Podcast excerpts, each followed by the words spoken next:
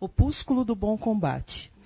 Do apóstolo Paulo até os dias que correm, a humanidade tem deixado de lado o combate a si mesmo e se esmerando em conceitos enganosos, se resguardam no próprio orgulho, lhe anestesiando o próprio espírito.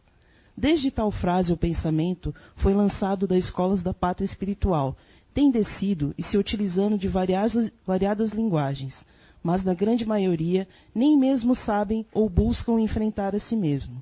Muito pelo contrário, legitimam suas fraquezas, justificando-se através das necessidades e modismos fúteis. Outros tantos se perdem no grandioso engodo da vaidade, que implícita não é combatida. Combatei o bom combate, enquanto estais para provar vossa resistência consigo mesmo. Combatei, pois, a ti mesmo, para deixar o invólucro terreno e possa suspirar e dizer: Venci a mim mesmo. Caibra Schutter.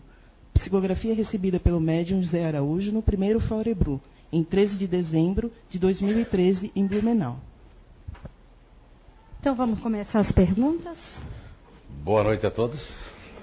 Muita paz. Né? Hoje eu achei que não ia ter ninguém por causa da chuva. Vocês são fogo, né? Para que sair de casa?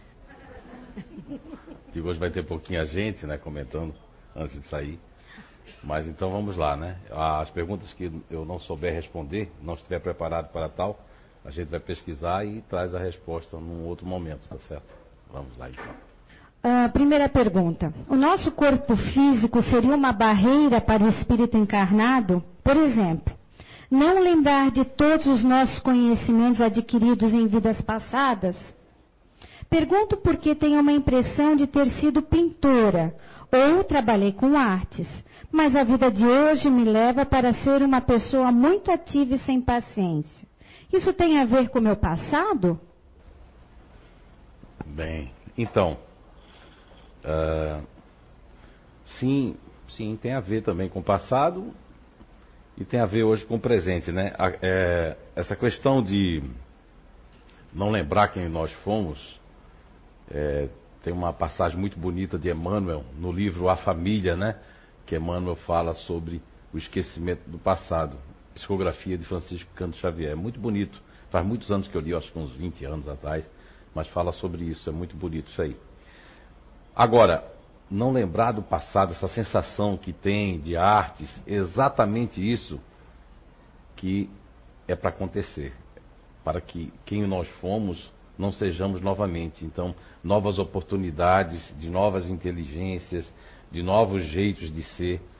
Na questão, por exemplo, é, 368A do Livro dos Espíritos, Allan Kardec pergunta é, se a matéria é um obstáculo, ele até compara nessa pergunta 368A esse obstáculo a um vidro opaco. E a resposta da 368A é bem curta, inclusive, sim, e bastante opaco. Quer dizer que o nosso corpo físico seria um vidro bastante opaco para impedir exatamente que nós não tenhamos lembranças. Aí você pode dizer assim: ah, mas eu já vi vídeo aqui na casa, vi vocês passando uh, de crianças que lembram lá na Índia, nos Estados Unidos, do que foi no passado. Sim, exatamente, lembram, mas só na idade, como dizia o doutor Hernando Guimarães Andrade, né? na idade locutória. Ou seja, logo depois dos 5, 6, 7 anos, a criança já não vai falando tanto mais do que foi no passado, já começa a, a, a esquecer e viver aquela vida que tem que ser vivida, né? Mas também tem uma outra pergunta muito interessante no Livro dos Espíritos, que é a questão 370A, onde Allan Kardec pergunta se a diversidade das aptidões né, está no estado de espírito. Isso é uma continuação de várias perguntas, a 370A, e a resposta da espiritualidade é grande, não me lembro dela toda, mas me lembro da parte principal, que tem a ver até com meus estudos, né?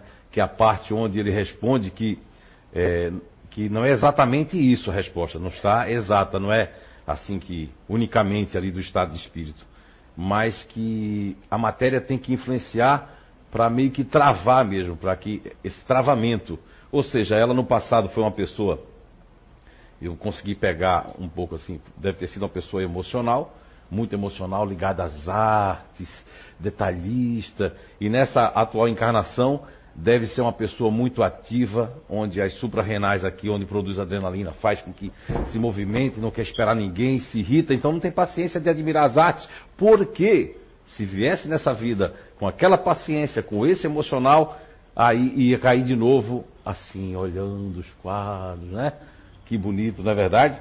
E agora não, agora ela quer olhar os quadros, acha bonito, acha que foi pintura, mas o corpo pede movimento. Eu tenho que acabar com isso aqui, quem tem que terminar isso, né?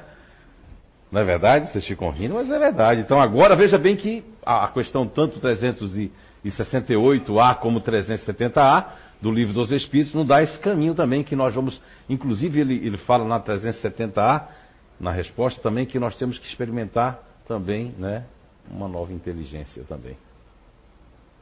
Então, exatamente isso, pode sim. No passado pode ter sido uma pintora ligada às artes, né? Mas agora a proposta é outra. A proposta é ativar aquilo que estava né, adormecido na reencarnação passada e experimentar um novo tipo de inteligência também. Ok. Já ouviu o senhor falar que somos influenciados por filtros ativos, emocionais e racionais. Essa influência também para nossas células ou só no nosso cérebro? Ixi, pergunta difícil, né? Faz de novo. Já, ouvi, já ouviu o senhor falar que somos influenciados por filtros, Sim. os ativos, emocionais e racionais. Essa influência é também para as nossas células ou só no nosso cérebro? Ah, sim, aqui tem um pouco, é, deve ter lido esse livro aqui que fala dos filtros, né? Então, é, os filtros, só para quem não está por dentro do assunto, a pessoa que perguntou deve ter lido ou faz parte de algum curso aqui na casa, não sei. Os filtros é, é, é um trabalho que nós fazemos há muitos anos já, como pesquisador, né, estudioso do comportamento humano, e aqui a gente começou a fazer as conexões e os links com o Livro dos Espíritos, né? Então, na questão 146 do Livro dos Espíritos, Allan Kardec ele pergunta se a alma tem uma sede determinada e circunscrita no corpo físico. Alma tem algum, tem algum lugar, algum lugar do corpo que, né? E no passado aí, até agora recentemente, algumas pessoas, né, com título de medicina, com todo respeito, andaram falando que a alma estava na epífise, como dizia Descartes, né? Mas não é verdade. Se você lê essa questão 146, que é uma das questões mais antigas, escritas ainda com duas médios lá e na prancheta, sem ponto e vírgula, sem nenhum contato humano, que é a primeira parte do livro dos Espíritos, nós vamos perceber que é muito sério e muito verdadeira essa resposta, a resposta da espiritualidade da questão 146 é a seguinte: é, primeiro a, a, resposta que vem é não, que não, que a alma não tem uma sede determinada e circunscrita. Porém, nos grandes gênios, nas pessoas que pensam muito, está mais localizada no cérebro, na cabeça, né?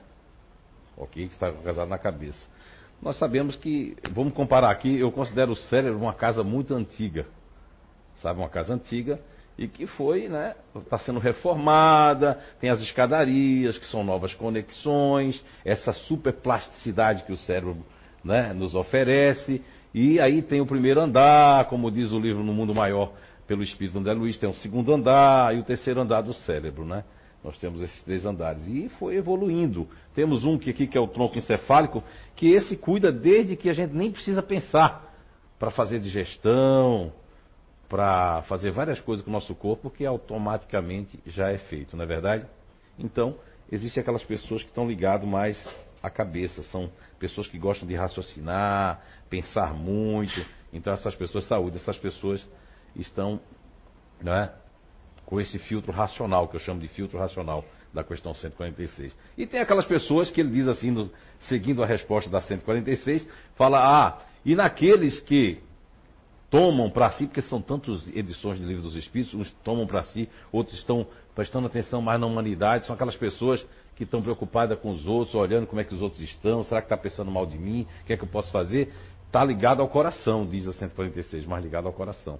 E hoje nós temos livros como Você é a Cura, que eu escrevi né, há uns dois anos atrás lá na Inglaterra, que fala sobre é, vários pesquisadores que já falam em células, que o coração é, um, é, o único órgão que pulsa fora do nosso corpo. E tem células independentes, como o endotélio vascular, entre outras células, né? E entre outros, inclusive, né, neurotransmissores também. Então, essas pessoas podem ver que ela, ela se dói, se magoa mais fácil, quer ajudar de todo jeito, né? Ah, eu estava ajudando ela, mas agora ela quer ajudar. Meu Deus, por quê? Será que eu não fiz certo, né? Não é, Marcelo? Mais emocionais, né? E aí depois, no, no, na 146A, ah, Allan Kardec, como tinha sido grande estudioso do magnetismo, do mesmerismo, ele faz uma pergunta muito interessante. Ele aborda que o que dizer daqueles que é, dizem que a alma está presa a um centro vital. Ele estava onde, onde tem todas as sensações, que é o centro genésico aqui, né? O chakra né, ali.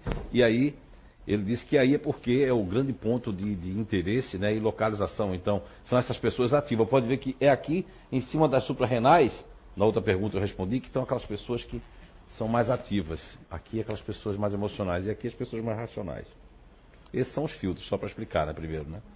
Mas a célula é uma unidade, né, básica de todos os seres vivos, da maioria dos seres vivos. Então a célula ela tem um núcleo da célula. Não vamos esquecer o citoplasma da célula, escolher tudo. A célula tem um núcleo. E esse núcleo, ele está composto de cromossomos, né? Muitos cromossomos. E é nesses cromossomos centrais que está impregnado o princípio elementar natural, que consta nesse livro, em alguns livros que eu falo do princípio elementar natural. Que está dentro também do livro dos Espíritos, na questão 907, questão 908, questão 191 e 191A. E no início da Gênese, né? No item 18, no capítulo O Bem e o Mal, também já fala um pouco desse princípio que era chamado de paixão. Então a célula lá nos cromossomos que faz um grande processo de fazer o processo correto e uma, uma grande cadeia de DNA está impregnado um desses filtros, seja ativo, emocional ou racional. Uma pessoa que tem um filtro racional, como é o caso, ou emocional, como é o caso aqui da, da Rose, Rosimar, né, que tem um PEN, a Rosimar, pode colocar o telefone, o, telefone, o microfone para ela. Eu devo estar ainda meio o, microfone. Rosimar, você, você tem uma impreg, tá impregnado as suas células todas com a questão do, do, do neurotransmissor GABA, inibitório. Você é uma pessoa que, mesmo que queira se irritar, parece que não consegue. Você consegue fazer cobrança de algum tipo de cobrança? Não. E se você fizer, você fica doente? Já sentiu isso? Já fico pensando em Então, a célula dela não está impregnada para ser muito ativa nem cobrar. Aí se ela quiser fazer isso porque papai e mamãe quer, como diz a questão 928, né, que os pais são culpados porque os filhos desviam as aptidões dos filhos, né? Questão 928 do Livro dos Espíritos. Eu trago também nesse livro aqui muitas explicações sobre isso. Então, quer dizer, ela, como faz parte de um PEN, um princípio elementar natural, que é contrário a isso, as células delas, dentro dos cromossomos, no núcleo da célula, estão impregnados não é? Dessas substâncias que fazem com que ela tenha uma programação genética para não fazer esse tipo de coisa, seja cobranças ou ter sessões de conflitos. Isso vai atingir logo a pressão e outros vai trazer outras é, é, enfermidades que não precisavam ter. Sente isso? Sinto. Muito bem. Pode passar o microfone para a Heloísa. Heloísa, você que é, é, é composta de um PEN e de um filtro completamente ativo, né? Você consegue esperar não, não. Como é que é uma fila para você? Meu Deus, é terrível, viu? Para mim é ótimo, é bom para pensar. É até um descanso para mim uma fila. Fica assim, ah, que bom. Às vezes até quero que demore, porque é um tempinho que eu tenho para pensar, sabe? A perninha não para, né? é, Faz ó, assim, ó. Eu já não, eu já até às vezes a pessoa, senhor, é a sua vez. Eu digo, ah, sim. Nós somos diferentes, funcionamos diferentemente. Então, para isso que os filtros, né? Eles têm essa serventia. E, e os filtros assim, mas como é que você vai provar isso, seu Zé? Não quero provar nada, meu filho, minha filha, porque veja bem, se nós formos analisar a história, apenas em 1590 foi que foi descoberto o microscópio por dois irmãos holandeses, Francis e Zacarias Jensens, né? Então só em 1590 o microscópio foi. Depois aí, o Robert né, Hooke analisando um pedaço de cortiça, percebeu que tinha umas cavidades. E essas cavidades ele atribuiu o nome de célula. 1800, né? Pouco, é 1700 e pouco. Aí, em mil, só em 1833 é que o Robert Brown descreveu e escreveu sobre a célula e o núcleo celular, que descobriu o núcleo da célula. E agora esses microscópios eletrônicos, essas tomografias, né? Ressonâncias magnéticas, caminhamos logo, logo, né? Para que um dia vai ser percebido, visto exatamente as impregnações, as influências das células. Então, respondendo à pergunta, sim, as influências não só são no cérebro, mas num conjunto né, de um DNA do princípio elementar natural. Ainda vou fazer um grande link, conexão com o MOB do professor, engenheiro né, e grande espírito Hernando Guimarães Andrade sobre o modelo organizador biológico junto com o princípio elementar natural e junto também com toda essa cadeia celular que forma essa máquina maravilhosa né, que somos nós, seres humanos. Ok? Como os espíritos se comunicam? Hã? Como os espíritos se comunicam? Falando, a gente que está encarnado, né? Quem está desencarnado, aí os espíritos se comunicam de várias formas, né? É, são inúmeras. O maior tratado sobre a mediação de um espírito com um ser humano, com pessoas vivas e pessoas que já se foram, se chama O Livro dos Médiuns. Até hoje não tem nada igual do senhor Allan Kardec, nos 14 anos que, que deixou né, realmente estudar os espíritos. Nesses 14 anos ele deixou o Livro dos Médiuns, que é fantástico. Porque são, são tão inúmeras condições. Por exemplo, eu quando era médio, que eu não sou mais, agora estou mais alto, estou com 1,70m, eu pulo todo dia, cresci. Eu andei crescendo, sabia? É? Hoje eu estava descalça, a, a, esposa fez assim, como estás alto? Eu digo, hum, está funcionando. É? Então veja bem. Por exemplo, desde os nove anos, sem querer nem fazer nenhuma autobiografia ao meu respeito, né? Existem médios fantásticos como Chico Xavier, porque existe o bom médio e o médio bom, né?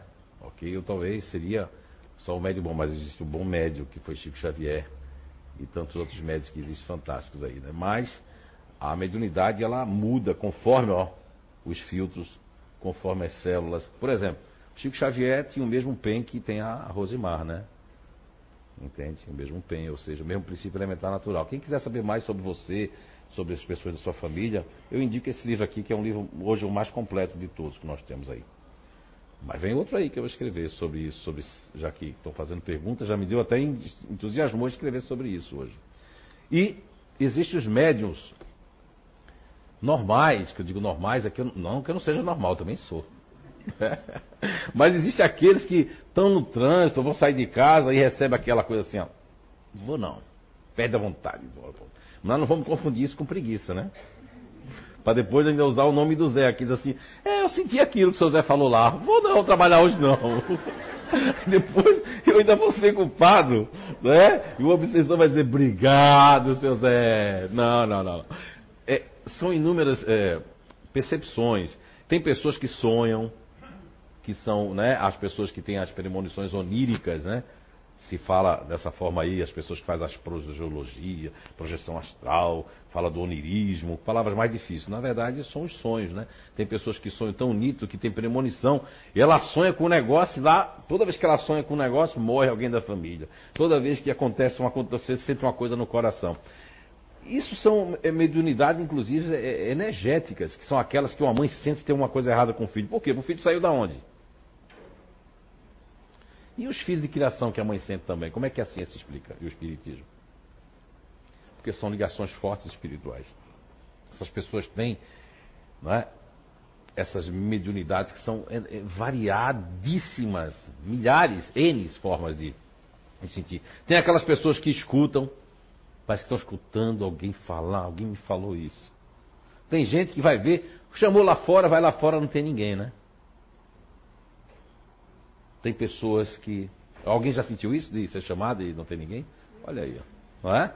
E tem aquelas pessoas que. Essa daqui é muito comum, essa. A pessoa entra em casa, sozinha, sozinho, e acende todas as luzes.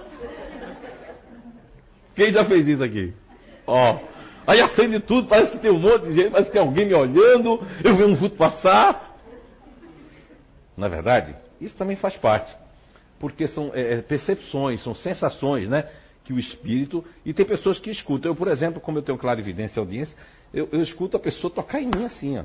Uma vez, certa feita, eu estava entrando na casa de uma pessoa, faz muitos anos isso, faz uns 30 anos atrás. E eu entrei, mas não tinha ninguém em casa. Mas eu achei que o, o meu ex-cunhado naquela época, ele estava saca, me sacaneando, porque eu levei uma porrada tão grande nas costas que eu cheguei a, a catar feijão assim. Ó. E aí aquilo subiu o sangue, né? Eu ia dar uma palestra espírita naquele local. Fui lá visitar eles. E ainda leva uma porrada nas costas. Aí eu digo, cara, que se vergonha, safado, procurei ele. Depois eu descobri que ele estava trabalhando, nem em casa ele estava, não tinha ninguém em casa. Deixaram a porta aberta por causa da sobrinha que vinha. Ai, meu Deus do céu. Disse, cara, que espírito aqui. O espírito tava com raiva, eu acho que Deus, né? E eu entrei ali e levei foi uma porrada nas costas. Também já levei beliscão, quando era criança, muito beliscão, assim. E não era de ninguém. Beliscão. Me lembro que um espírito de um velho uma vez me deu um beliscão no nariz, assim, torceu meu nariz, doeu que só. Fazia assim, minha mãe disse, mas ninguém, quem foi que fez isso? Disse, foi um homem, velho. Minha mãe, você está mentindo, você está inventando coisa, né? Por isso que minha família dizia, cara,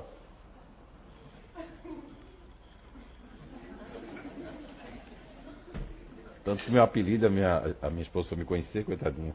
Eu estou dizendo para ela no carro, né? Olha, vão falar tanta coisa de mim, vão dizer que eu sou louco, que eu falava, que eu andava na casa. Ela, que nada, isso é brincadeira tua, que não, não é possível. Chegou lá, ela disse, meu teu pai falou e todo mundo falou que tu é doido. Será que eu fico contigo ainda? Então a mediunidade pode ser, a pessoa pode se comunicar de várias formas. Tem gente que se comunica no pensamento com os espíritos. E parece que tem, obtém respostas né, também. Agora, essa questão da evocação, Allan Kardec fazia isso, muita gente defende a evocação, mas tem que ter cuidado com essa evocação, né? Vamos supor, você vai fazer aquela brincadeira do, do copo, né? Aí você tem uma mediunidade de efeitos físicos, daqui a pouco o copo começa a girar, você ah! começa a sair em pânico, não dorme mais, porque tem pessoas que assistem um filme de terror e já não conseguem mais dormir. Imagina começar a se comunicar com os espíritos. Todo mundo quer, ah, traz aí, Zé, tem alguém aí? Eu digo, meu Deus do céu. Então tem que ter cuidado. Eu já me confundi em aeroporto, passei vergonha porque fiquei dando tchau. As pessoas não tinha ninguém ali. O homem perguntou: o que você estava fazendo para quê? Disse: não, eu só estou vendo minha mão que está aqui. Quem realmente tem, não quer. E quem não quer, quer ter. Hum, estou sentindo alguma coisa aqui. Não é? Agora tem gente que se comunica com os espíritos pelo nariz, sabia? Aqui, lá no começo, que tinha a educação mediúnica, que a gente chamava, né? Antes da mesa, tinha educação mediúnica. E tinha umas pessoas que recebiam os espíritos pelo nariz, assim, ó. Não sei se ele entrava por ali, né? Mas tinha uma médium aqui que depois ela se educou. Ela veio do Candomblé, que média fantástica, né? Ela fazia psicografia cruzada comigo. Eu, ela escrevia um pedaço, eu continuava, tipo Valdo Vieira e Chico Xavier, né? Meu, que mulher fantástica, né? Lembra a Dona Lúcia, né? Mas Dona Lúcia, quando chegou aqui, tinha uma mania que ela trouxe do, do Candomblé, né? Nossos irmãos do Candomblé, uma boa noite, muito bom, tudo de bom. E ela recebia o espírito por aqui, assim, ó. Aí eu, poxa, dava um susto no pessoal, porque toda vez que o espírito vinha, ela batia e o espírito vinha pelos pés. Tem gente que se comunica com o espírito pelos pés também. Não é? Ok? E tem várias comunicações. Existe a comunicação do arrepio, já sabe dessa não? Não, nunca ouviram falar, não? A pessoa está assim, não tem, tomou nenhum antistâmico, não tomou nada, de repente os cabelos fazem assim, ó, arrepia. É? Do nada assim. É uma comunicação espiritual, é uma aproximação espiritual. Então são muitas comunicações, né? A gente pode se comunicar através de sonho, através de uma oração, de uma prece, de uma fala, da psicografia, como já houve bastante aqui na casa, ainda há nas mediúnicas, né? Então são inúmeras, inúmeras, inúmeras comunicações e tipos de comunicação. Próxima aqui. Macumba mal olhado, coisas ruins emanadas para nós. Pega? Então, existe um capítulo no Livro dos Espíritos chamado Pactos, né? E aí Allan Kardec pergunta se existem pactos. A resposta é que não. O que existe é um espírito que está inferiorizado na ignorância e que faz um tratado com aquele outro espírito, entra numa sintonia eles se comungam, né? se, se, go se, gostam. E o espírito ele é fiel mesmo, sendo do outro lado. Imagina que é o espírito de um continuador, como existe. Aí ele vai ser fiel. Então, ele vai lá molestar outra pessoa. Aí chega o vizinho, ou seja lá quem for, chegou lá, ele pode encontrar a porta fechada. Como é que é a porta fechada? Depois a gente fala. Vamos falar pela porta aberta primeiro, né? Porta aberta é que na casa da pessoa que ele foi lá influenciar, fazer uma influenciação da macumba né, que foi feita, né? O sangue lá do bode, da galinha, coitadinha dos. Né? E aí chega lá, ele pega encontra a porta aberta, a janela tudo aberta da casa. Como assim? Palavrão, bebida, todo mundo dorme com cavalo e acorda como jumento, ninguém lembra que tem espírito, tem Deus, que tem nada. Aí é muito fácil. Aí o espírito que foi influenciado só agora eu vou fazer eles, ou o cara se acabar para ter uma cirrose, ou vou fazer ele brigar com a mulher, vou fazer porque encontrou um ambiente de briga, de discussão, né? Então aí encontrou a porta aberta. Mas também pode acontecer o contrário, a porta está fechada pessoas que fazem oração, pessoas que estão indo na igreja, estão tá indo na casa espírita, pessoas que estão mudando, porque não adianta vir aqui na casa espírita ou ir na igreja ou em qualquer lugar se você faz uma prece, porque você vê que a prece tem, o cara que vai assassinar vai na igreja e faz uma prece e se benze ainda, ainda toma a hóstia consagrada e vai lá e mata a pessoa. Então não é a igreja nem a casa espírita que vai trazer a moral. A pessoa pode vir aqui e estar tá fazendo corrupção dentro da empresa.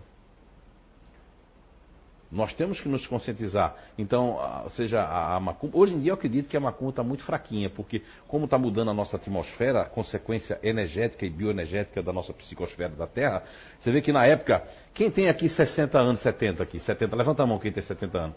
Pergunta esse pessoal de 70 anos se não lembra que aparecia mais alma. Levanta a mão se não é verdade. Não era aparecer mais alma, os pais faziam, agora as almas têm medo da gente. Não é que tenha medo, é que não tem mais como se fazer. Se você quiser fazer hoje uma, uma vamos supor, vamos fazer agora, eu quero fazer uma sessão de materialização. Vai ser muito difícil. Eu tiro por mim, quando eu tinha. A, a, nós estávamos com a casa lá, Oceano, que devia ser mais antigo que daqui, foi parado, lá em São João Batista, que ainda temos nossa casa lá com a irmã, né? Eu, eu saía ectoplasma pelos olhos, pelos ouvidos. Não sei se alguém aqui chegou a ver, acho que a, a Beatriz já chegou a ver, a Guisa. Quando trabalhava na sala de tratamento, saía leite branco pelos meus olhos, pelos meus ouvidos.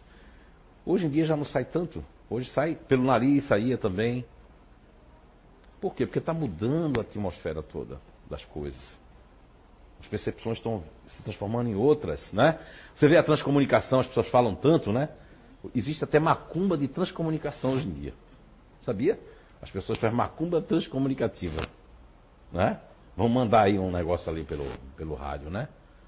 Porque a transcomunicação pode ser também da vibração das pessoas, não dá certo. Não precisa de macumba para isso. Às vezes, nem precisa de macumba. Você, o próprio, é que está fazendo uma coisa ruim com você mesmo. Por não mudar o seu jeito de ser, por não melhorar, por não buscar aplicar pelo menos um pouco aqui do que você obtém nas palestras. Colocar em prática é, se cobrar, mas se cobrar dentro da normalidade também. Quando você se cobra demais, sabe o que acontece? Você se afasta daqui, porque você não consegue parar de fazer aquilo, assim, aquele demônio, ele deve ter algum defeito também, aquele barbudo, aquele seu José. Deixa os meus defeitos aqui, criatura, para cuidar da tua vida, porque eu, eu, é entre mim e Deus, não é entre você, eu e Deus, é eu que vou prestar conta, deixa eu prestar conta do teu, não é? Vamos se ajudar. Eu não estou aqui para criticar e condenar ninguém. A gente está aqui como instrumento para ajudar de alguma forma. Se de alguma forma a gente conseguir ajudar também. Mas eu não creio que vai pegar se as portas estiverem abertas da tua casa, da tua vida. Aí pode realmente entrar numa sintonia com aqueles espíritos, como diz o livro dos Espíritos na questão, né? Que fala sobre os pactos, é um capítulo inteiro falando sobre pactos. E, e a espiritualidade responde a Kardec que não há pactos. Pode haver uma sintonia entre aqueles espíritos que estão na ignorância, que ainda estão meio que achando que aquilo é certo fazer aquilo. Ok? Mas está diminuindo isso. É porque a Terra está evoluindo, então vai diminuindo. Mas não evoluindo daquele jeito. Em 2055 nós vamos ser um planeta de. Quem trabalha com datas vai errar sempre. Não existe data para isso, porque vai depender de nós, como aquela música, depende de nós, depende da gente. Enquanto as pessoas da nossa família estiver aqui, a gente, meu, a gente quer ir para outra esfera, mas não vai. Volta para cá para poder ajudar as pessoas que estão aqui. Como podemos saber qual o melhor caminho a seguir? Não sei do que se trata, mas se for o caminho, por exemplo, uh, se for o caminho do bem, sempre o caminho do bem, né? Porque, por exemplo, eu depois de uns quatro anos atrás, eu não sabia disso. Você vê que nós temos coisas que nós fazemos que são condicionamentos que a gente nem sabe por que faz. Por exemplo, vou fazer uma pergunta para vocês. Quem é que já piscou o farol quando tinha um carro da polícia piscou o farol para outros carros? Quem já fez isso? Olha aí. Eu já fiz. Mas há quatro anos atrás, eu estava assistindo uma palestra de um senhor que tinha uns 80 e poucos anos, quase 90. Aí ele perguntou quem acendia o farol. Todos nós levantamos a mão, praticamente. Né? Aqui teve gente que fez isso, mas não levantou, não, porque sei lá o que é que ele vai dizer, né? Tudo bem, não tem problema, no problem. Mas aí, nessa palestrinha, eu descobri que ele falou o seguinte, ó, que quem acende o farol para o outro quando tem um carro da polícia é corrupto, é corrupção. E é verdade. Se, se pensar o que ele falou, que pode vir um sequestrador ali que vai sequestrar alguém e se a polícia parasse, podia impedir. Você pagou seu documento certinho, o cara está com o documento errado e ele vai passar ali na polícia. Porque a gente não parou para perceber essas coisas, para pensar nisso. Então faz quatro anos que eu não. Eu só acendo farol se alguém tiver no meio da estrada, tiver alguma coisa, para ninguém bater para acontecer um outro acidente. Aí sim eu aviso as pessoas que tem alguma coisa na pista. Mas não sendo isso, não pisco não. Quando tem a polícia, eu fico assim, eu torcendo que a polícia pare alguém que tiver errado.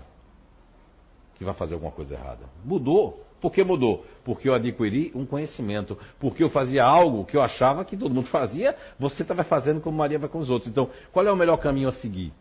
Aquele que vai te trazer evolução. Não importa, às vezes a pessoa pode vir aqui, mas se afiniza mais ali, é? na igreja aqui, que tem uma igreja protestante, né? Inclusive, meu irmão é pastor lá, e eu sou aqui. Não é não? Tá lá fazendo, vai lá, se afiniza lá. Ou no outro centro espírita que eu vou dizer que vai abrir aqui na. Que isso aqui é muito pequeno, é muito pouco. Vão abrir um aqui bem pertinho da gente, para vocês, né? Quando aqui estiver cheio, já tem oportunidade em outro centro, né? Não sei se é verdade isso, mas é que vai abrir, né? Então, né, vocês vão ter mais um centro para ir também, se quiserem. Então, você tem que ir. O melhor caminho é aquele que nos vai fazer mais feliz espiritualmente. Mas a felicidade, como diz a questão né, 920 do Livro dos Espíritos, eu falo sobre isso nesse livro aqui, sobre a felicidade, né, já aqui na Terra. É, a felicidade depende do que você está buscando. O melhor caminho a seguir é aquele que faz com que a gente evolua, que não faça mal a ninguém, que a gente não precise, dentro do nosso trabalho, dentro da nossa vizinhança, passar por cima de ninguém. Esse é o caminho a seguir, que é o caminho do amor, o caminho do perdão, da compreensão, porque tudo passa. Como disse Chico Xavier, né? isso também passará. Tudo passa. A alegria passa, a tristeza passa. Os nossos entes queridos, eles estão torcendo, não importa onde a gente vá, torcendo que a gente melhore, que a gente escolha um melhor caminho para nós. Não importa se você fez até ontem, o importante é que você comece hoje. Comece amanhã, mas comece a trilhar um melhor caminho. O melhor caminho, então, indicaria que é o caminho do amor, né? É o caminho da paz, é o caminho. E tem pessoas que estão até seguindo isso, mas olha o vizinho com aquele carro, aí eu me meto com 70 vezes num carro também, só para mostrar para o vizinho que eu tenho. E aí o vizinho, né? Eu começo a ficar ruim com aflições, mas eu adquiri uma aflição que eu não precisava. Então, o melhor caminho ainda é o do amor e da paz. Boa tarde, muita paz e luz para todos. Quero perguntar por que sou nervoso e só chamo palavrão e odeio certas pessoas. Às vezes acho que sou invejoso. Por favor, me responda. Obrigado. Bem, existem alguns grupos naturais de comportamento que têm uma tendência não só de ser nervoso, mas ser teimoso, é, de ser uma pessoa que é, é, agride mais com as palavras, muito críticos de si e dos outros, é? Mas isso também, às vezes, não depende de comportamento, não. Isso, às vezes, é uma fase que a pessoa está fazendo. Eu consigo dizer assim que é uma fase que a pessoa não está com a pessoa que queria, não está no lugar trabalhando que queria, porque isso faz uma diferença muito grande. Eu trabalhei 25 anos da minha vida numa profissão, numa, numa área que eu nunca gostei. Mas sempre fui disciplinado, responsável, mas nunca gostei, sentia uma tristeza, mas não dizia para ninguém, né? mas também não saía por aí. Agora, a questão do palavrão é uma questão de hábito, porque a minha família todinha chamava muito palavrão, e minha mãe dizia, o que, que esse menino tem que ele não chama palavrão? Porque pequeno que eu não chamo. Sempre achei o palavrão uma coisa meio, com todo respeito a você que chama, achava uma coisa meio idiota, assim, não estou chamando. Uma coisa meio sem, sem lógica, né? Porque o palavrão, para mim, é, é, é, é, o requisito do, do, daquela atividade. Por isso que no Evangelho de Jesus Cristo é, tem lá a questão de, do, do da raca, né? Que era uma palavra ruim, um palavrão, que era uma coisa ruim porque estava carregado na hora. Mas você transferir, a cebola vai virar um, um, um palavrão é, pesado toda vez você, né? né? Diz assim, cebola, ai que cebola, mas você diz aqueles palavrão todos, né? Tem gente hoje em dia que até na, no vício de linguagem não percebe, mas as pessoas olham, fala aquele. É, é, não sei se é, mas acho que é palavrão também. Putz, né? Um negócio assim. É, é, isso aí é o, é, o, é o carinho pro palavrão. É o palavrão carinhoso, mas é uma, um vício de linguagem. E palavrão não é bom. Uma vez a gente recebeu uma psicografia, acredito que foi lá em São João Batista, falando sobre os palavrões. Eu acho que está dentro desses livros aí, de algum livro desse aí, que eu não me lembro qual é mais. Mas o palavrão não é uma coisa boa. E essa questão de ser nervoso, tem que observar, tem alguma coisa que você está fazendo que não gosta, tem que fazer uma releitura na vida porque eu já tive uma fase da minha vida que não era mediunidade, que eu achava que era, mas era porque eu estava nervoso, porque eu estava infeliz. E ser infeliz, eu senti infeliz, ou muitas vezes a gente reencarnou, porque muitas vezes a pessoa reencarnou porque tinha que reencarnar, mas às vezes a gente não queria. Tem um livro chamado Cidades Espirituais aí, que fala um pouquinho sobre a reencarnação, pelo espírito de Luiz Felipe ali, muito interessante, né? Dá para explicar um pouquinho, porque às vezes a gente está pegado com certas coisas, isso irrita e você no seu comportamento pode ter um comportamento que isso deixa mais nervoso. Tem comportamentos que são mais ativos, que as pessoas são mais nervosas mesmo. E eu tenho que começar, eu tenho que me conhecer melhor para me policiar. Mas parabéns pela pergunta, pela sinceridade, pela coragem. Eu já parabenizo, né? De a pessoa querer se ajudar, já querer perguntar. E tem que primeiro conhecer quem você é, você tem que saber quando você fica nervoso, quando você fica nervosa, que momento é, prestar atenção. O, o nome disso se chama autopoliciamento. Eu tenho que me policiar. Agora, eu só consigo me policiar. Anos e anos eu escutei uh, pessoas falando sobre uh, reforma íntima. Mas como é que eu posso reformar uma casa que eu mal conheço? Certa feita, tinha duas mulheres conversando assim. Essa história que contava era de Valdo, há muitos anos atrás, uns 30 anos atrás, que tinha duas senhoras conversando, eram amigas. Aí uma passou na casa da outra, a outra estava do outro lado do muro, que era mais fortinha, mais, né? Cheinha. E o murozinho assim, essa daqui estava aqui com a bolsa. De repente vem um, um, um, um, rapaz, zola, um ladrão, pega a bolsa dela e vai correndo. Essa daqui que era a braba, que era tudo, que era não sei o que lá, né? Ficou assim, ó, paralisada. Essa outra mulher pulou o muro, correu atrás do ladrão, jogou uma, uma, uma pedra no ladrão, o ladrão caiu, pegou a bolsa e trouxe de volta. E aí a outra fez assim, meu Deus, eu achei que eu era assim e tu era assado. Então, às vezes, a gente nem se conhece, nem conhece o potencial que nós temos, nem conhecemos a força que nós temos dentro de nós. Porque a gente está parando para ficar pensando no outro. A questão da inveja que o, o, a irmã, o irmão falou ali, Chamo de irmão, irmão, porque nós estamos no mesmo barco aqui. Que amanhã só posso ser teu pai, tu ser minha mãe, tu ser minha mulher. Ninguém é de ninguém. Estamos todos entrelaçados numa linha que é o amor universal. Bem, falando da inveja, existe alguns dois, três grupos aqui que tem essa tendência, que é uma inveja assim de se colocar no lugar do outro, né? A, a, a, grama do vizinho é sempre mais verde, né? Ai. Como é seu nome? Tiago. Tiago, a minha grama é assim, mas tu vê a grama lá do, do Franca. Tão verde, verde, verde, verde. A minha não é verde. O Franca é que é feliz, a mulher dele é boazinha, calma. A minha, meu Deus do céu. Só falta me morder. Quer dizer, esse é aquele que faz a comparação. É um outro tipo de inveja. Mas existe aquela inveja que não é assim. É aquela inveja assim, ó. Quando a pessoa compra um negócio, meu, comprou primeiro do que eu. Meu, agora eu vou beber tudo, vou beber tudo agora. Aqui é água, viu? quiser experimentar para ver. Então, é assim que acontece. Então, são variados tipos de sensações, de sentimentos que são causados né, na sua base da, da causa, que trazem efeitos como esse, como o despeito, como a inveja. Só que essa pergunta eu achei muito, muito sincera. Eu gostei muito que a pessoa está querendo se ajudar. O ruim é quando a gente sente isso, mas não quer ajuda, não quer procurar melhorar, então aí é que é difícil, né? Mas assim fica mais fácil de ajudar. Devido à operação de tornozelo de minha mãe, Eulina, pedi através de Eunice e Kátia uma corrente para ela segunda passada. No horário, deitei ao lado dela e logo iniciou, me deu uma angústia, uma vontade de chorar que foi passando e me acalmei, mas que prendi para que ela não se desconcentrasse da vibração. Gostaria de saber se tem uma, uma explicação espiritual para acontecido.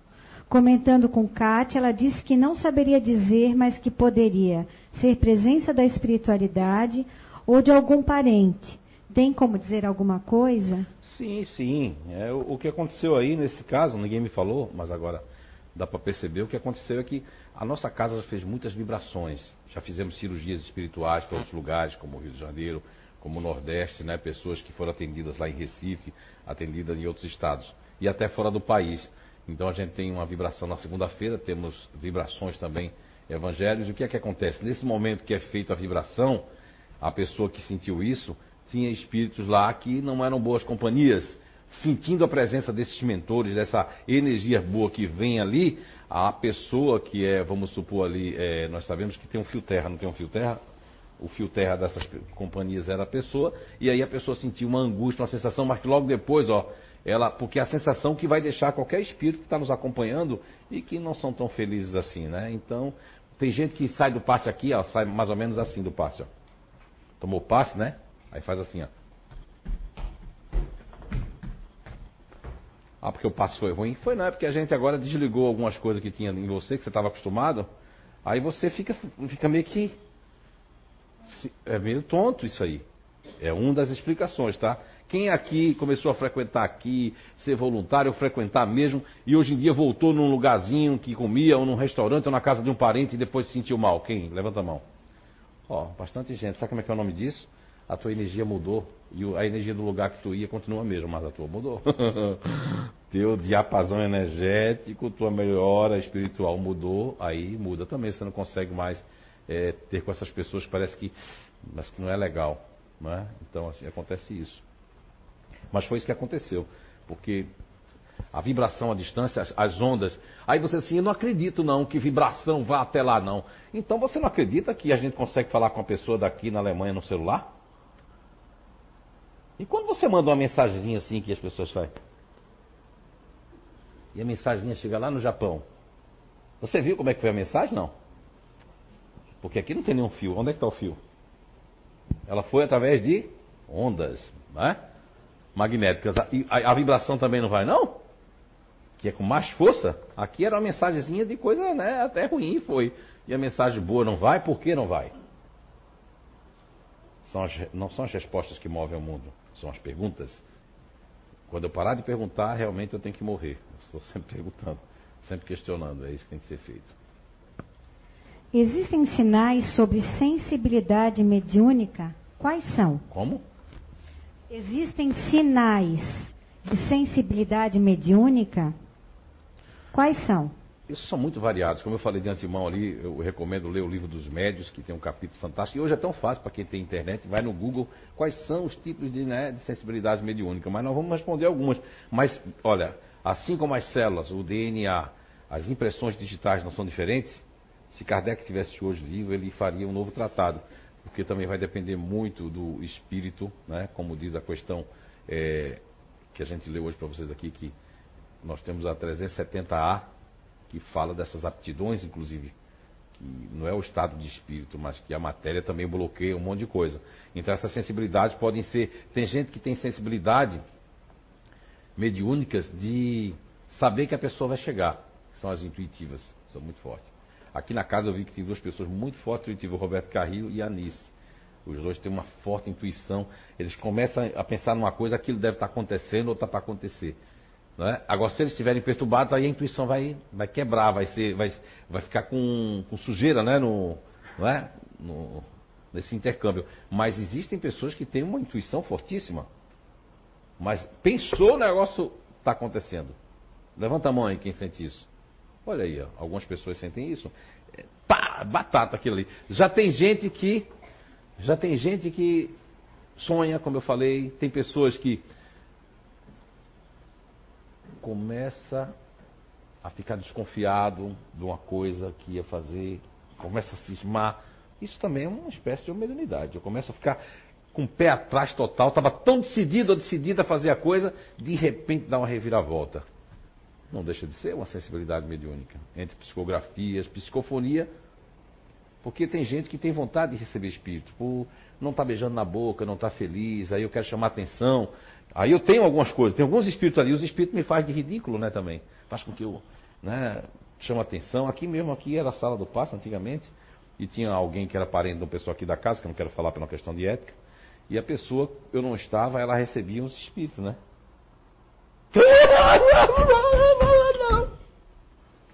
Aí, e aí o pessoal me chamou, porque sabe como eu tenho vidência espontânea, minha vidência, se eu olhar assim, agora está vendo algum espírito, de repente eu olho e estou vendo. É assim. Na hora que eu quero ver, às vezes não vejo. E na hora que eu menos eu espero, os espíritos estão por ali, né?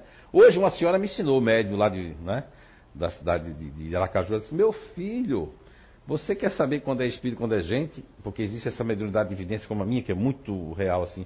Você olha para os pés. Se não tiver pé, é espírito. E deu certo. Hoje, quando aparece um espírito, olha para os pés. Está sempre coberto os pés. Hum. E quando tem pé vier me enganar, eu já pensei nisso também. Aí, é, isso é verdade. Mas pelo menos agora tem uma referência que é os pés, né? a pessoa apareceu, eu já olho para os pés, já. Ó. Esse dia era uma pessoa de verdade. Ela disse, meu sapato tá feio. Não, nada não. Bom dia! Eu achei que era um espírito. Mas que a pessoa estava sem comer, sabe? Estava doente, né? Mas eu achei que era um espírito. O que, é que eu estava falando mesmo? Que eu esqueci. É que eu sou muito verdadeiro, não gosto de enroleixo, hein? Estava falando assim, ah, mediunidade, né? Ah, sim. Então aí estava nessa sala aqui, e aí mandou uma pessoa aqui da casa, parente, né? E aí quando eu cheguei, que eu disse assim, fulana, você não tem espírito nenhum, mas nunca mais recebeu espírito. Histerismo, É, é, existem muitas coisas. As pessoas até forçam. Ela tem até uma mediunidade, porque existe a mediunidade semiconsciente, a mediunidade consciente. Por exemplo, a, a, a Heloísa, a Guisa começaram com a mediunidade consciente, né? Hoje sua mediunidade é semiconsciente, né? E algumas coisas desaparecem totalmente inconsciente. Chegou ali, desde a rua Goiás que você estava, né? Na nossa casa, né? Nossa residência, né? Chegou ela, toda filhinha de papai, Dondoca ali, né? Ali, acabou ficando, ficando, tá esses anos todos aqui, né? né? Já teve umas férias longas que ela teve aí para ter filho, depois voltou. Mas continua, continua né? Trabalha hoje com, com os médicos ali e a mediunidade dela é semi-consciente. Mas começou meio consciente, meio confusa, como a da Guisa, como todas as outras pessoas aqui. Será que sou eu mesmo? Isso é que é bom os médios assim, que assim, não sei se sou eu, o espírito, uma coisa. Agora, aqueles assim, ah não, eu sou médico, querendo forçar a barra, né? Como eu, eu encontrei um, se ele tivesse assistindo a gente, doutor Pedro aí, né? Da Bahia de Salvador, ele, me, ele é um grande pesquisador, né? Professor da universidade na Bahia se encontrou ali nas férias comigo e com minha esposa aqui no litoral de Santa Catarina, queria me conhecer. Ele é um grande pesquisador de médios, mas quando ele me contou que os médios afora no Brasil, eu não sabia disso, né? Poxa, fiquei tão triste, fiquei triste e preocupado. E até gostei de eu ter dado uma parada, porque a minha vida profissional e essa vida toda ali que, que é muito carregada, eu ajudo muita gente mais com esse trabalho como cientista, talvez, de que, como médico, eu estou aqui disposto. Se agora mesmo aconteceu, está numa, numa perguntas e resposta, né? E, né, o, e a comunicação assim, ó, o negócio vir botar uma mesa aqui. Eu acho que tem vídeo no YouTube, né, André? Tem lá no YouTube de eu estar tá aqui com a Kátia Nats aqui, tá aqui, a gente tá no perguntas e respostas, de repente, né? Agora, não, agora não tá vindo, não. De repente, né? Eu converso. Não é assim não, é bem calmo o negócio.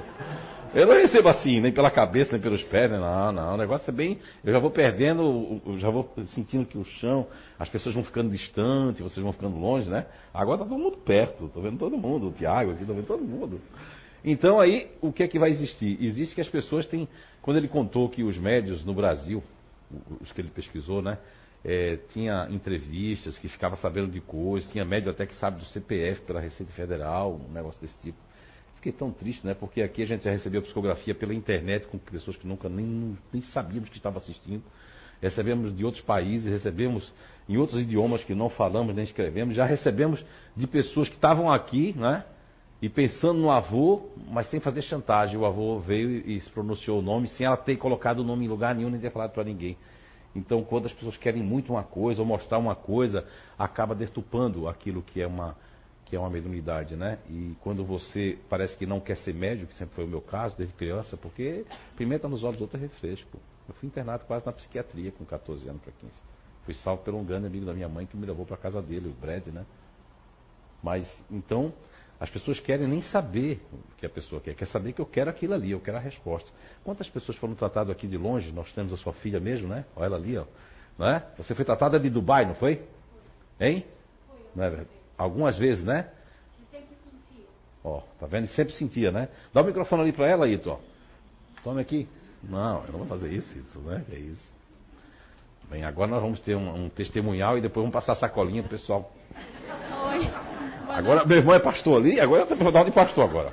Agora vai. Vamos lá. Minha irmã, como é que ah, foi? O que aconteceu? Algumas vezes, porque eu, eu sofro de duas doenças. Eu tenho lupus e eu tenho epilepsia. E eu fui tratada algumas vezes pela casa e como eu era comissária, eu ficava em vários lugares.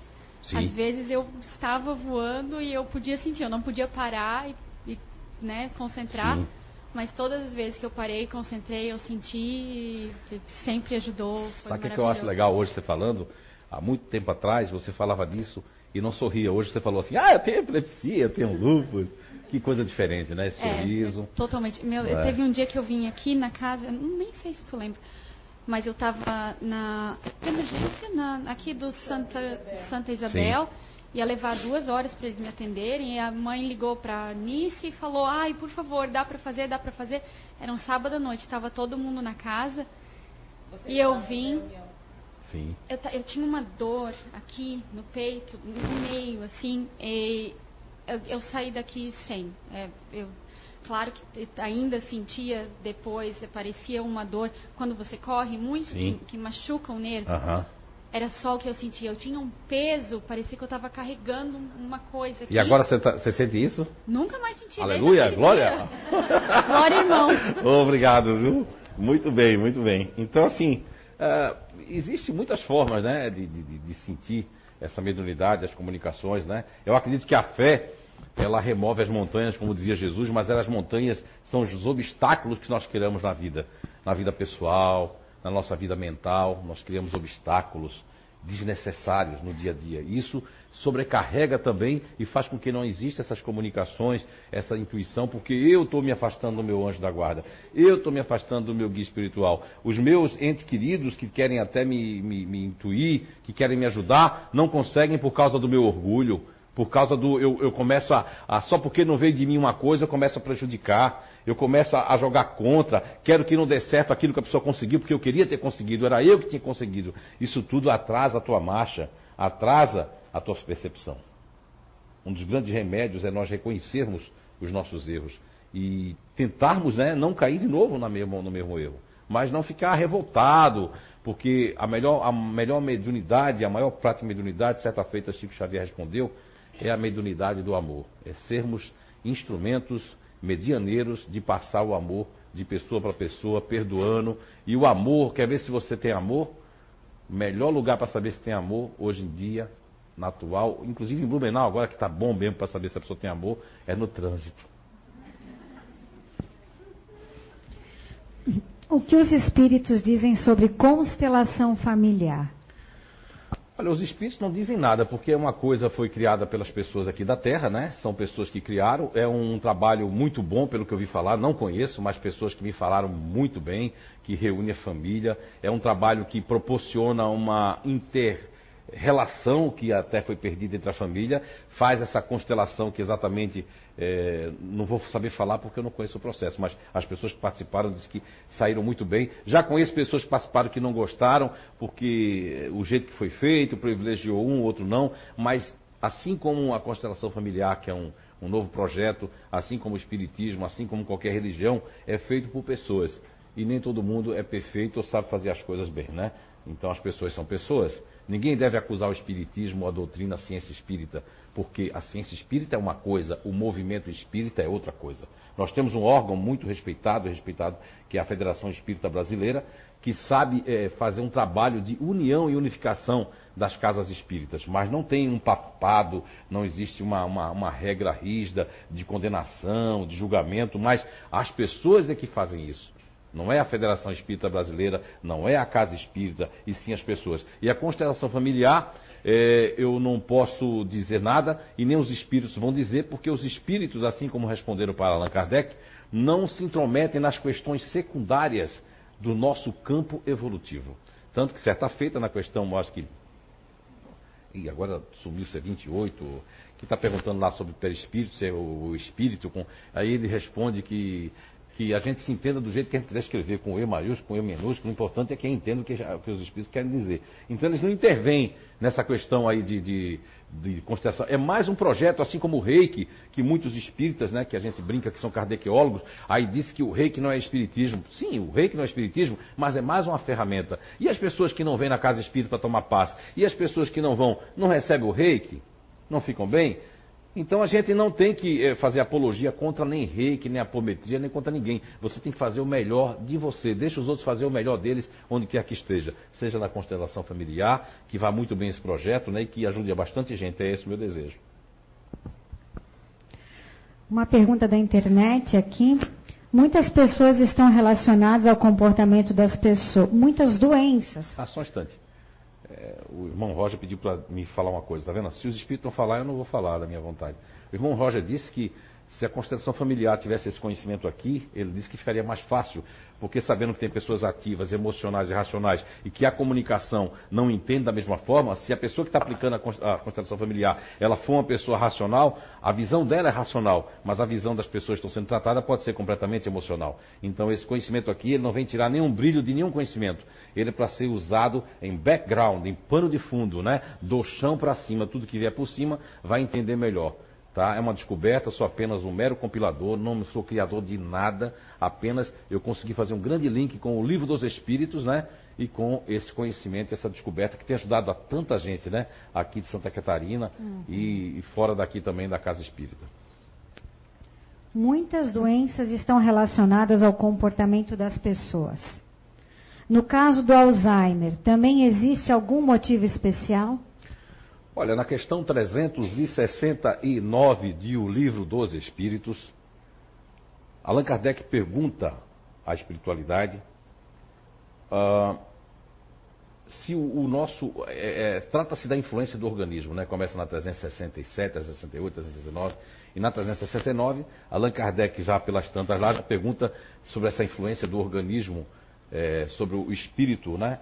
E a resposta da 369 é que o, existem. Eu vou responder com o sabor das minhas emoções, o que eu entendi da 369. É que vai existir impedimentos no próprio corpo físico, nos instrumentos, para que a pessoa não tenha 100% né, do, do uso dela. Porque senão ela não ia resgatar aquilo que fez na vida passada. Não é? Então, assim, uh, vamos dar um exemplo. Porque lá fala que fala até uma. Ele faz uma conexão com um instrumento musical. Se o instrumento estiver desafinado, não estiver faltando alguma coisa, vai sair de um jeitinho, né? Então, a influência do organismo, sim, influencia a manifestação do espírito. Ele não vai conseguir se manifestar. Já o mal de Alzheimer está muito ligado também, hoje a ciência já chega, o Dr. Otto Weiburg, não sabia nem que ele tinha recebido o prêmio Nobel, né? Psicografou aqui, ou foi no fórum, ou foi aqui, foi aqui ou no fórum, não me lembro mais. Aqui, né? Psicografou, depois o pessoal foi pesquisar, o espírito é um espírito alemão que escreveu sobre o, acho que, é, sobre, é, acho que Alcalina Tua Alma, foi o que eu gravei dessa psicografia. Mas, segundo ele, segundo é, estudos que estão vindo aí, a, o, a, o, excesso de ferro também oxida. Eu descobri, ainda tô, descobri, mas ainda não tenho certeza, ainda vou ter que pesquisar para não ser mentiroso nem faltar com. É, mas eu tenho feito descoberta que alguns grupos naturais de comportamento já são é, o número 11 ou é 12 pessoas. Teve uma vizinha minha, quando eu morava aqui na outra rua, que ela tinha sido desse grupo. E todas as pessoas que eu conheço desse grupo têm uma tendência a ter mal de Alzheimer. Eu não quero falar ainda do grupo para não cometer depois e lá na frente ter que voltar atrás.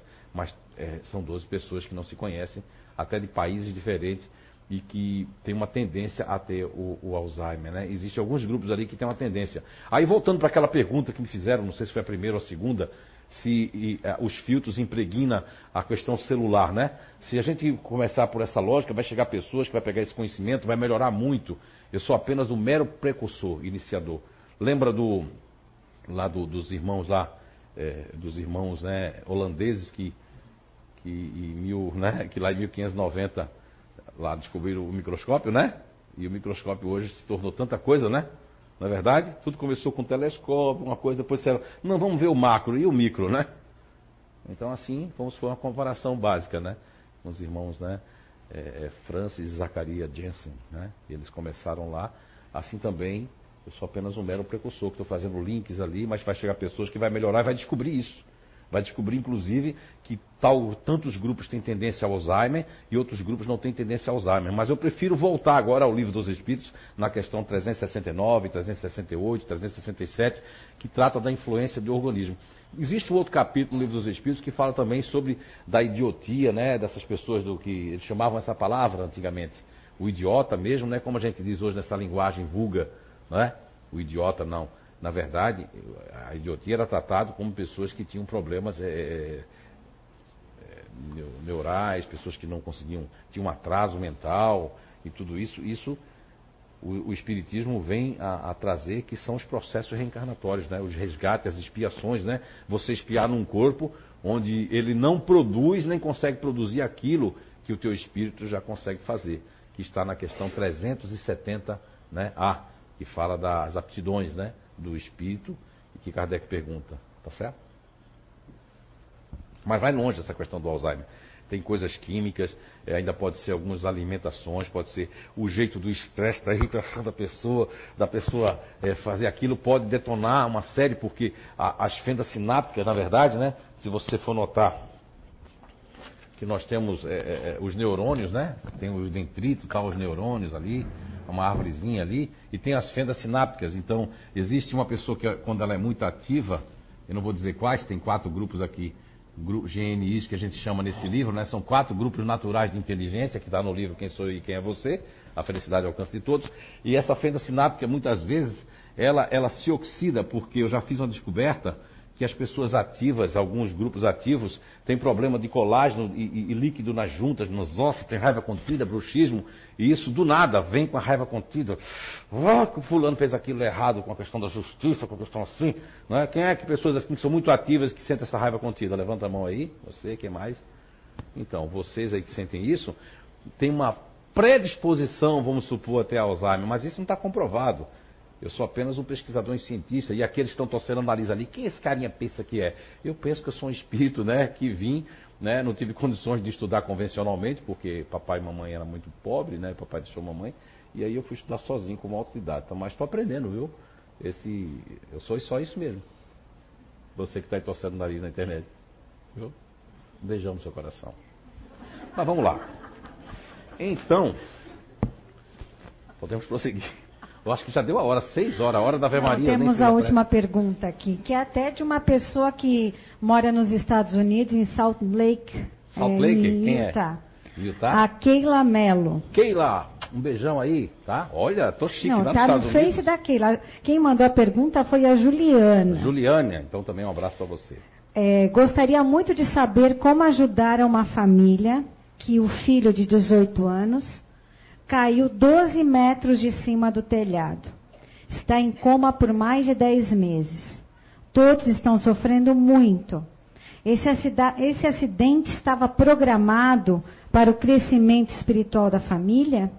Além das preces, o que mais podemos fazer para ajudar? Ela ligou para cá há pouco e agradeceu muito essa oportunidade. Juliana, primeiramente eu vou ser muito sincero, como sempre sou, né? Não gosto muito de agradar, né? Agradando com amor, lógico, compreensão, paciência. Mas eu, essa última frase que você falou ali já mexeu comigo. É uma coisa que eu quero deixar como legado para a doutrina espírita, é essa questão de resgate coletivo, programação de acidente. O acaso existe muito.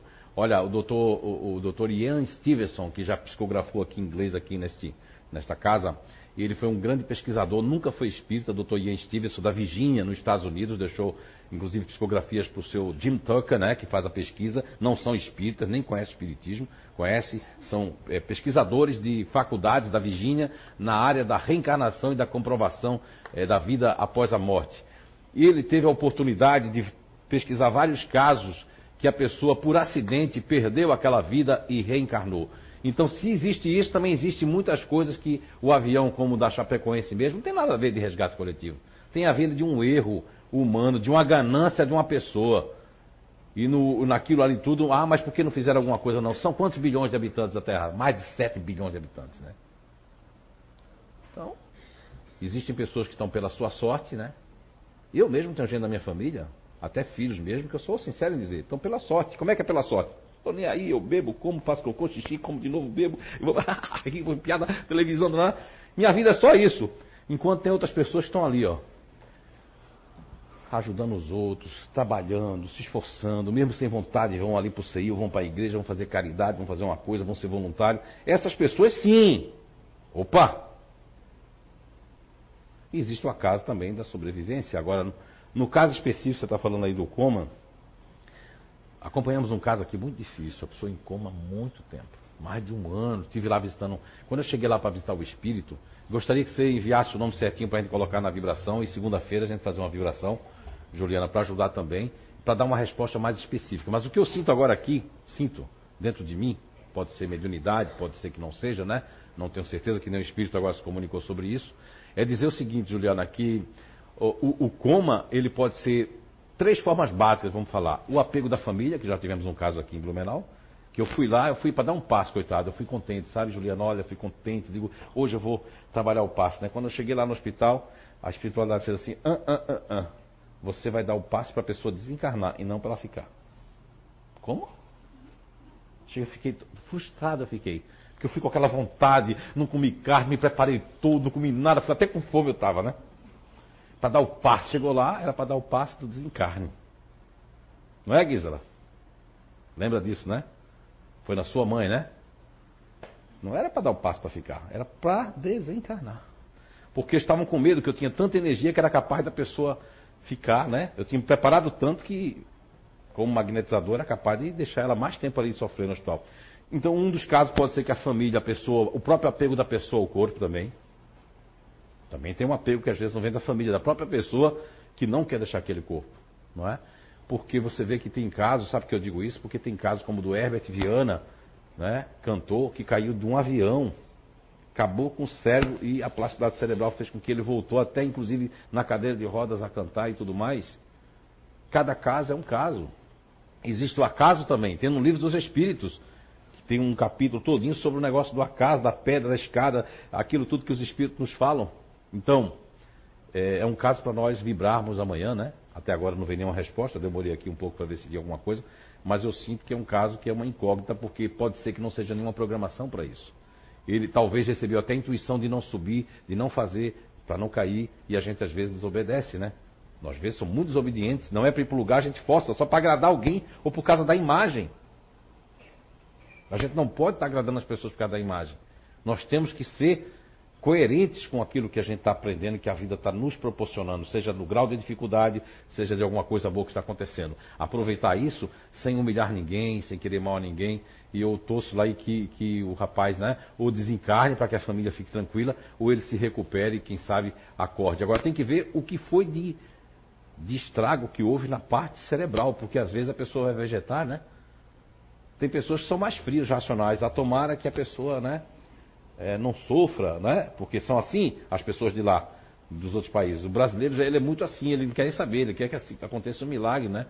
Mas muito bem aí, tá? E obrigado a você também por estar tomando conta desse caso e que Papai do Céu possa abençoar a família desse rapaz aí, tá bom? Finalizamos aqui as perguntas, Zé.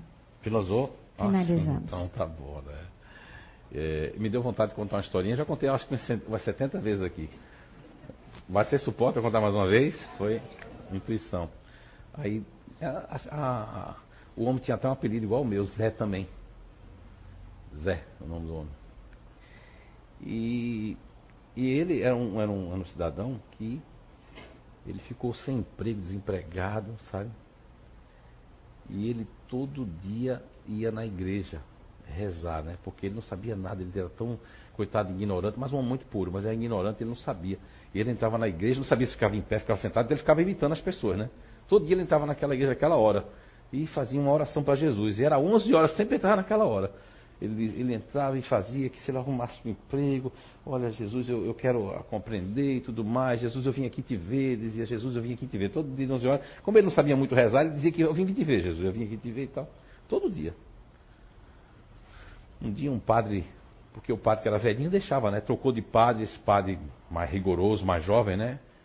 Pegou ele pelo braço. O que, que você está fazendo aqui todo dia? Você está vindo todo dia, mesma hora, para roubar os negócios aí, né? Da igreja, alguma coisa assim. Não, não, seu pai.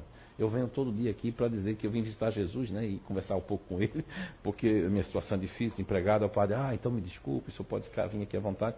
Só que aí, teve um dia que ele estava indo para a igreja, aí o carro bateu nele, ele sofreu um acidente. Meu, sofreu um acidente, foi parar no hospital. Mas no dia que ele sofreu um acidente, o Zé, detalhe que eu nunca contei para vocês, hoje eu vou revelar.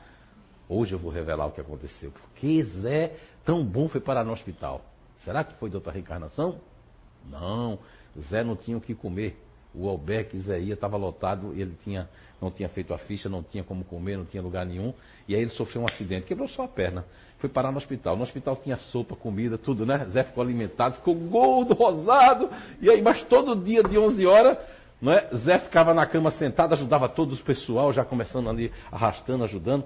E aí Zé todo dia conversava na cama com alguém. E todo mundo assim, rapaz, coitado, o acidente deve ter batido na cabeça dele, ficou doido. Aí uma irmã muito querida, né? Freira chegou assim: Meu filho, por que todo dia de 11 horas você fica conversando assim? As pessoas estão achando que você é maluco.